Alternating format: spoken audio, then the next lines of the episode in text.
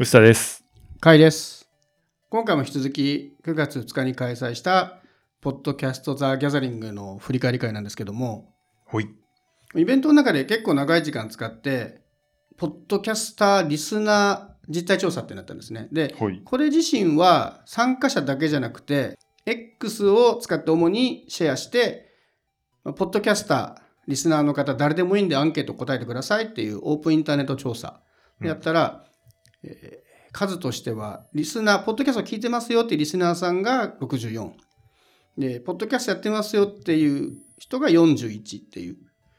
まあまあ個人の調査なのでそこまで大きい規模じゃないんですけど、結構面白い回答が取れて、うん。まあ、当日会場でこれ見ながら1時間ぐらいの、えーこれをネタにしたトークをしたんですけど割と反響は良かったですねすごい面白いって言ってもらえて、そのデータ自体はねなのでこれのデータはすでにウェブサイトの方でイベントのウェブサイトで公開していてその時のトークについても別途配信しようかなと思うんですけどせっかくなんでちょっとこれを我々なりに振り返ってみようと思うんですけど、はい。はい。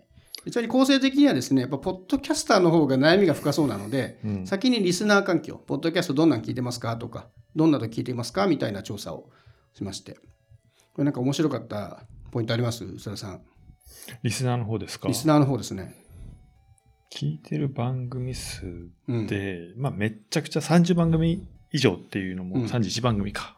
うんもあったけど基本的にはやっぱ5から10っていうのが、うんでも7割じゃないですか。7割。はい、そうですね。ああ、そんなもんだよねっていうのはそんなもんですね。でしかもこれも、ある程度、ポッドキャストに意識の高い人たちの集まりの中の数値なんで、うん実際にはねもっと少ないんでしょうね平均値を取ったらね、なのでこんな個人番組を喜んで聞いてくれる人の数はどうやっても少ないんだろうなっていう気がねこれ見てしましたけど、ううん。んやっぱだからね、せん乃木坂とかテーマ、テーマが切ってあった方が本来は強いですよね。ね、強いはずですよね。雑談なんで聞くんでしょうねこういう雑談をね。僕はだから基本的に友達がやってるのしか聞かないんですけど、うん、僕もそうなんですよ。うん、それだと全然雑談ですけどね。この人が話してるから聞くだからいいんだけど、まあ多分伸び止まりますよね雑談系はねそれで全然いいんですけどまあ我々もう1年ぐらいほぼ変わってないじゃないですか。そうですね伸びてるかな？あね微増してます本当？本当に微増。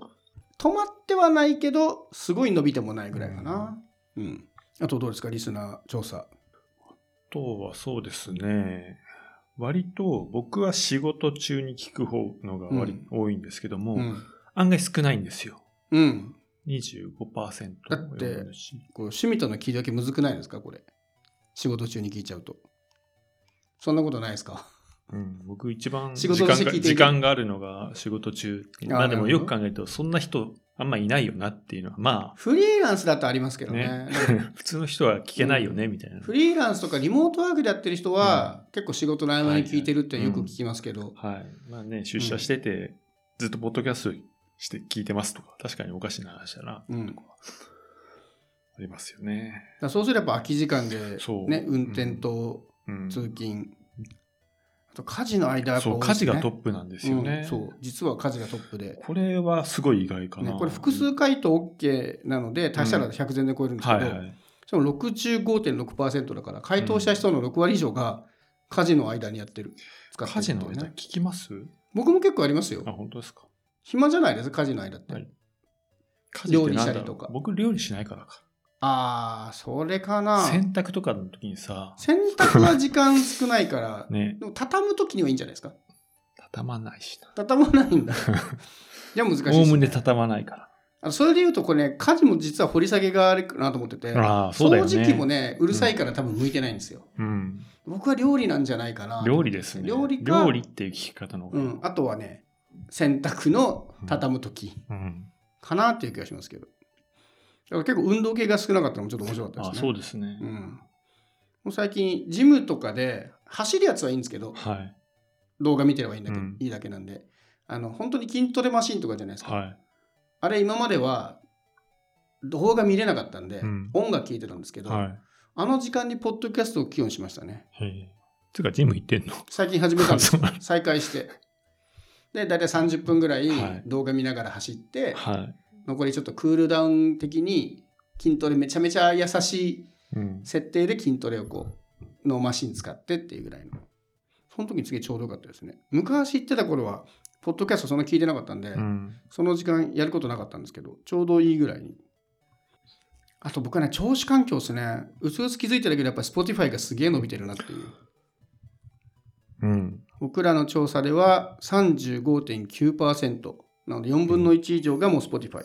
これ本当かな？本当かな？本当ですか、まあ、この狭い環境なんで、まあね。うん。ただ、まあ、少なくとも Spotify がすごい伸びてきてるのは確かですね。ねまあ結構 Spotify で聞いてるって人よく聞きますもん。うんまあ僕もずっと Spotify なんですけど、うん。だから聞きすぎるとね、音楽と混じる問題っていうのが。でもね、出てくるわけですけど Spotify にね、最近ね、ポッドキャストと音楽分けるボタブができてるんで、うんうん。うん、僕 YouTube に切り替えようかなと思ったけど、無理でしたね。音楽、ポッドキャストをね、うん切り替えた方が正しい。わかります。お僕と同じ音楽とポッドキャストが混じって困るっていう意見が相当多かったんだろうなって思いますね。いや、多いでしょ。結構聞きましたもん。薄田さん以外にも結構うん悩んでるって話聞いたことあるから。でも Apple より Spotify が多いってうんどうなんだろうね。本当大丈夫かな大丈夫かなっていうか、そこまででもないだろうって気もするんですけどね。まあ、まあ、考えると、単純に Android の人はどうやっても使えないっていうことを考えると、ああ、じゃあ、我々のアンケートに答える人は Android ユーザーが多いってことですか？プラス iPhone の中でも Apple じゃないはい。方がいい、Spotify よく聞いてますっていうところをやっていくと、合計値が多くなるのはまあ、わからんでもないかなって気がしましたね。でも我々に今までの調査だと、一桁でしたよね、Spotify。調査っていうちの番組聞いてくれた人はそうですねはいたときは。うん。で、Apple が4割ぐらいみたいなイメージだったから、うん結構違うな。あら、そこの面白さで言うと、うんこの後その聞いてる番組のアンケート取ったんですけど、はい。まあ、すごい数になりまして、まあ、重複もあったんですけど、番組数だけで言うとう、ん。100番組弱ぐらい、うん。リスナーの人が64人とかの回答だったので、平均1人 1. 点数番組ぐらいをはい。シェアしてくれてるんですけど、で、まあ、重複がね、すごいあるので、重複というのはもっとあるんですけど、これを見る限り、結構ね、面白かったの、これね、本当はもうちょっと丁寧だと思ったんですけど、あの、結構芸能人のものも多いんですよ。うん。ラジオ番組がやってるポッドキャスト番組だったり、あとお笑い芸人とかが自分たちの番組としてポッドキャストやってるのも結構あって、てか、世間ではそういうもんですね、ポうん、ッドキャスト本来はそうですよね。ね。そういうものって、ポッドキャストアプリより Spotify とかでやっぱ聞かれてるだろうなというのもあるのでそそれもあるんじゃないかなという気はうん。してますね。なるほど。うん。多分その芸能人の方とかも多分シェアするときには、Spotify なり、はい。Apple なりの多分リンクを紹介すると思うので、うん。そういう要素はね、結構あるんじゃないかと。それね、本当はね、比率取りたいなと思ってたんですけど、はい。結構多かったです。感覚値で言うと半分はいかないですけど、2, の2割ぐらいは芸能人とかかな。うんうん。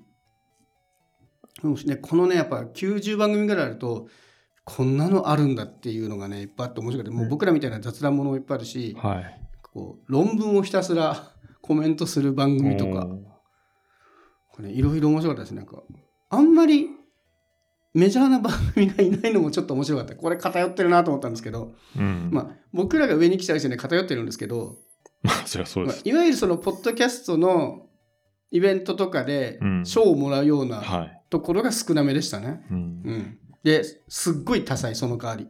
うん。もう1票しか入ってないような番組がもうやたらあるっていうのがね、こう面白かったんですね。これね、次回だったら僕これ広げたいなと思って、おしおすすめなんで聞いてほしい番組3つくださいとか。みたいなのやって、プレイリストとかやると、ちょっとここはもっと掘り下げられそうかなと思います。うんはい。さあ、リスナーはあと何かありますか？リスナーのところで興味あったもの。そうね。ポッドキャストコミュニティに入ってますか？あこれって質問。はいちょっと、そもそも、いつからポッドキャストにコミュニティがあるって 錯覚していたみたいな。そうそうそう思ったんですけどね。うんでも意外と回答は。シンプルにちゃんと出てました結構皆さん入ってます。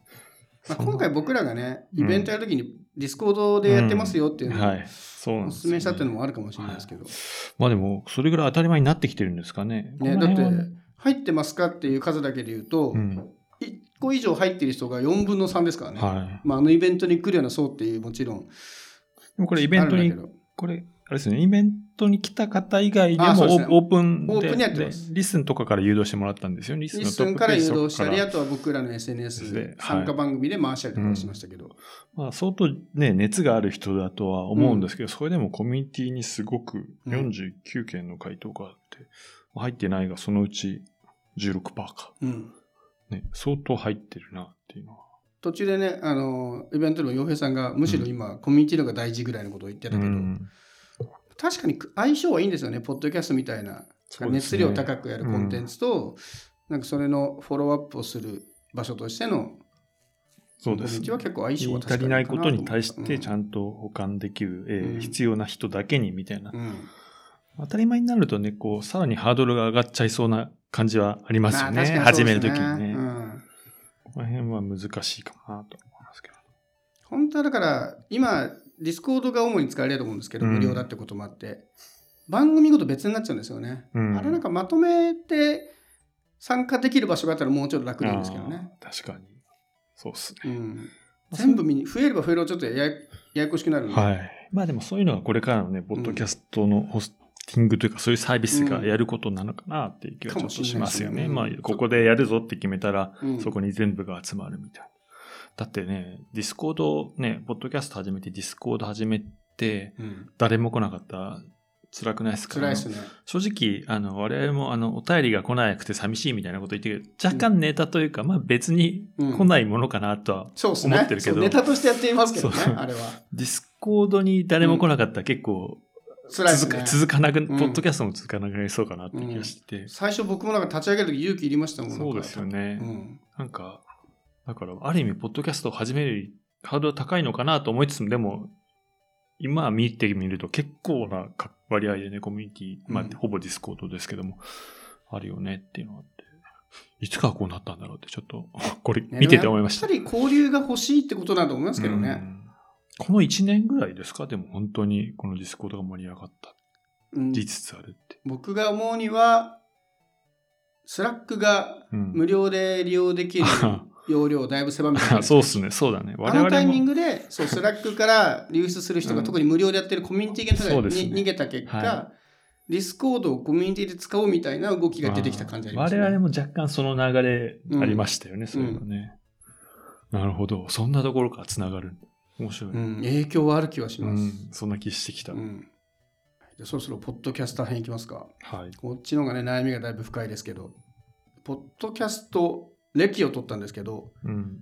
これね、イベント中も言ったんですけど、やっぱり3年がなんかキーワードだなっていう気がしました。1から3年と3から5年がうん。過半数はいな。ので、まあやっぱコロナ禍の影響、65%そうんコロナ禍と言われて4年ぐらい、4年目とかに入っているので、うんあと再生回数ですね、なかなかみんな答えてくれないかなと思ったら、割とちゃんと答えてくれて、まあこれを見ると、これ資料ね、ぜひ見ていただきたいんですけど、まあ、500回うん。未満で、えー、77%だからうんもう全体の4分の3以上、うん。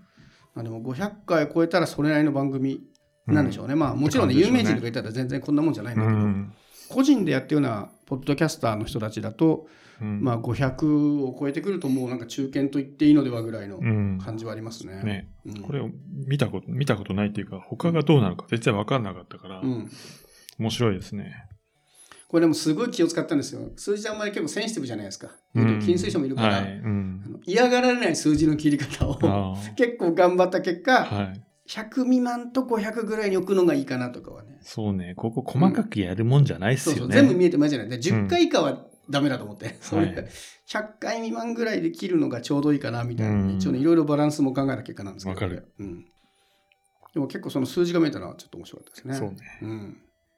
あと収録も、割と、うちなんかはね、数週に1回分まとめて撮りしてるんですけど、割と毎週やってる人とかも結構多いし、うん。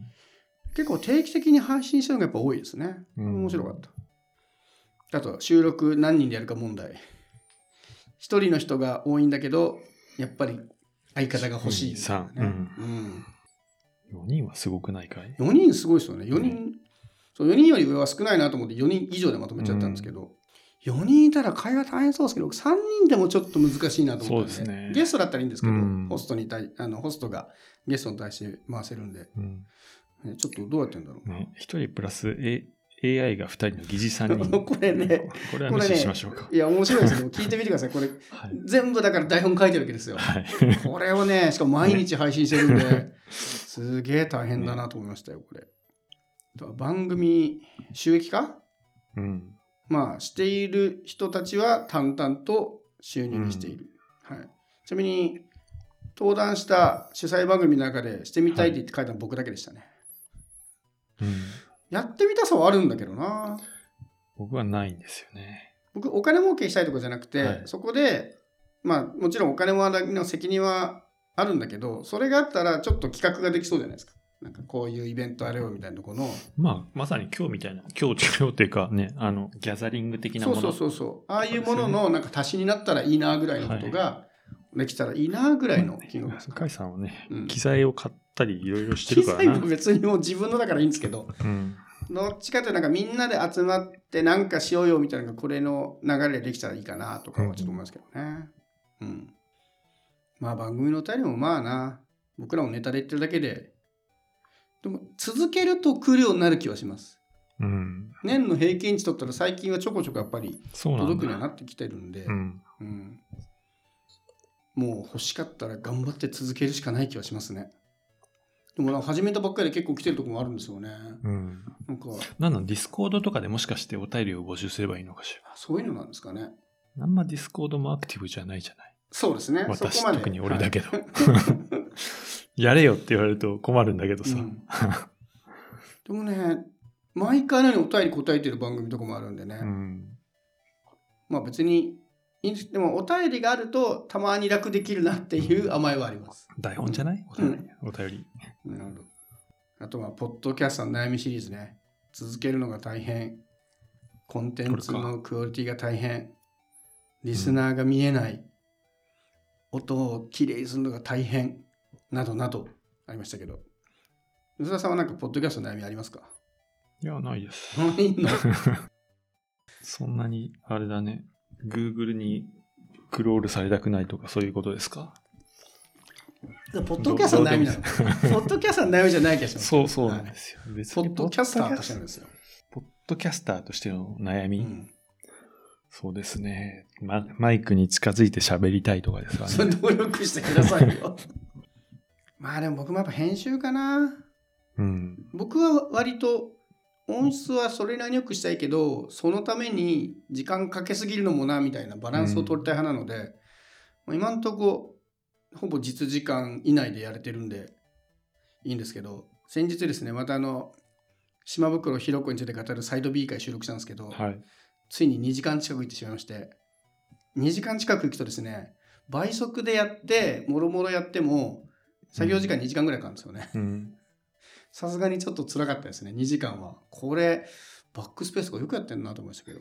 短く喋れるようになりたいみたいなんでいいんじゃないの、それも違うの？長くやりたいんでしょ、でも。長くやりたいわけじゃなくて、あれはもう完全にもう聞く人を選ばずに、まあもともと選んではないんだけど、はいよりその聞く人選ばない感をあの表に出して好きなこと喋るってやると気づくと時間が経ってるんですよね。うん。あれはあれで全然いいんですけど、もうなんか AI が編集してくんねえかなとはちょっと思ってます。だいぶでも AI してくれてんじゃないですか？前、でも僕はあんま使いこなせてないな、そ AI の編集を、うん。自分でやっちゃった方が早いやっていうのがまだ今のところの放水でしたけど。いや、でも結構この調査はね、割と本当面白がってくれる人たちが多かったので、ぜひね、この資料公開してあるので、イベント参加してない方でもいいので、これ見て面白そうと思ったらネタにしてもらえるとね、頑張った回が報われるので、そうですね。うん。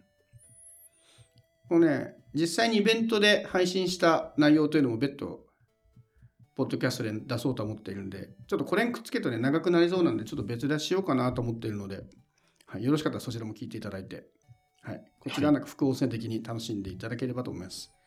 ということで、まあ、2回にわたってやりました振り返り会、こんなとこかと思ってますけど、最後の振り返りいかがですか、吉田さん。いやー、楽しかったですね。楽しかった。よかった。僕もな、全体は楽しかったんだけどな。うん。まだ終わってないから、あの、振り返、あの、そうね、うん今、あの運営メンバーでアンケートを募集してるんですけど、あの参加いただいた方の中心にね、それ使ってちゃんと振り返り会やろうかっていう話をしてるんで、それで振り返りが終わると僕の中でなんか全てが着地する気がする。そんな気がしなんかます。まだ終わってない感が僕すごいんですよ、今。